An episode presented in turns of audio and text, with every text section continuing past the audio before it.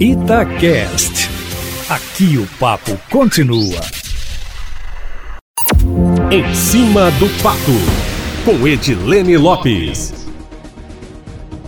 está na Assembleia Legislativa a minuta de um projeto que prevê a retransmissão pela TV Assembleia de videoaulas para alunos da rede estadual de ensino, que estão sendo veiculadas na Rede Minas, que é administrada pelo Estado. O objetivo é atender estudantes que moram em localidades que a Rede Minas não alcança, mas que têm o sinal da TV Assembleia. A proposta foi apresentada à mesa diretora pela deputada Celise Viola, do MDB, e só pode ser formalizada na casa pela própria mesa diretora, em forma de projeto de resolução porque está relacionado ao uso de equipamentos do legislativo. Nos bastidores, a Itatiaia apurou que não há empecilho em fazer a retransmissão e que não deve haver nenhum impedimento político quanto a isso.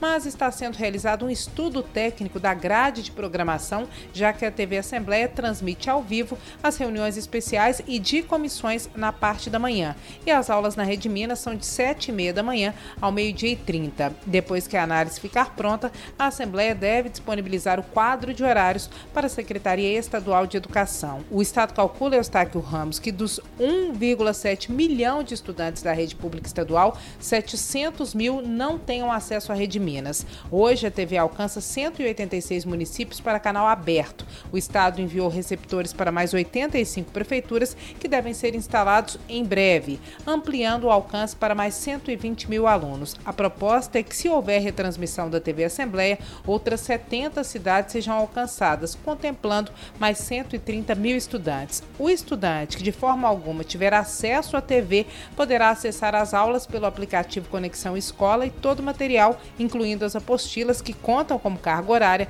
estão no site Estude em Casa. Os estudantes que não têm acesso à internet, segundo a secretaria, estão recebendo material impresso em casa. E agora eu estou aqui o Ramos em relação à reabertura do comércio. Os shopping centers agora poderão abrir em todas todas as ondas do programa Minas Consciente, até na Verde, que é de serviços essenciais. Embora os prédios de shoppings possam abrir, no entanto, nem todas as lojas poderão funcionar e só poderão abrir de acordo com o previsto pela onda na qual se enquadra a cidade. Lembrando que a onda verde é que permite o funcionamento de serviços essenciais, a branca de baixo risco, a amarela de médio risco e a vermelha permite o funcionamento de atividades de alto risco. O setor de shoppings vem fazendo uma pressão conforme conforme a gente vem acompanhando, e frequentes reivindicações pela reabertura, com lojistas alegando demissões e falências. A autorização de abertura só vale para municípios que aderirem ao programa Minas Consciente. Belo Horizonte não aderiu ao programa do Estado. Até o momento, Eustáquio, 110 dos 853 municípios mineiros aderiram ao Minas Consciente, que é o programa de retomada da economia, o que, segundo o secretário adjunto de Desenvolvimento Econômico do Estado, Fernando Passalho, abrange 3 milhões dos mais de 20 milhões de mineiros. A macro-região Noroeste, que tem 33 municípios e tinha sido autorizada a passar para a onda branca por causa do aumento do número de casos da doença incompatível com a capacidade de leitos, terá que voltar para a onda verde, abrindo apenas os comércios essenciais. Outra mudança importante, Eustáquio, em relação à reabertura é que salões de beleza que estavam na onda vermelha, a de alto risco,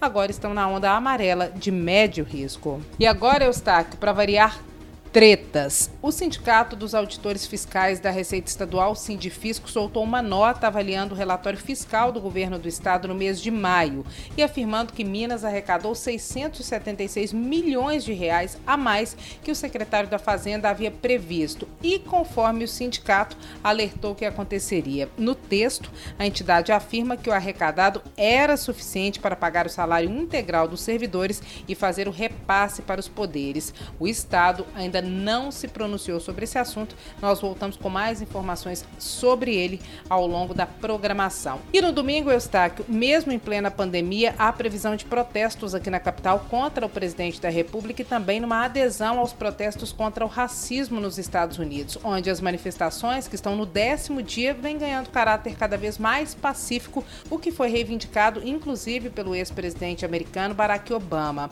Hoje começou o velório de George Floyd, o homem que foi morto morto asfixiado por um policial americano que foi expulso da polícia.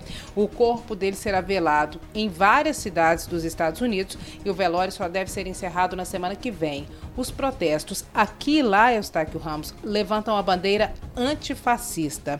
E a palavra do ABC da política hoje, Eustáquio, é fascismo. Nós vamos dar uma definição simples para essa palavra, mas basicamente a definição de fascismo é que é uma ideologia ultranacionalista, autoritária, ditatorial, que faz prevalecer conceitos de nação e de raça sobre valores individuais, fazendo uso inclusive de força extrema de repressão aos opositores. A definição do ABC da política fica disponível no Instagram, arroba repórter Edilene Lopes, e a coluna em áudio e texto pode ser consultada, compartilhada e lida no site da Itatiaia Eustáquio. E eu não posso esquecer, hoje nós dois temos live Bastidor da Notícia. Eu te espero no Instagram às 8 da noite, Eustáquio, para falar sobre a sua história no jornalismo e contar os bastidores. Amanhã eu volto aqui no Plantão da Cidade, sempre em primeira mão e em cima do fato.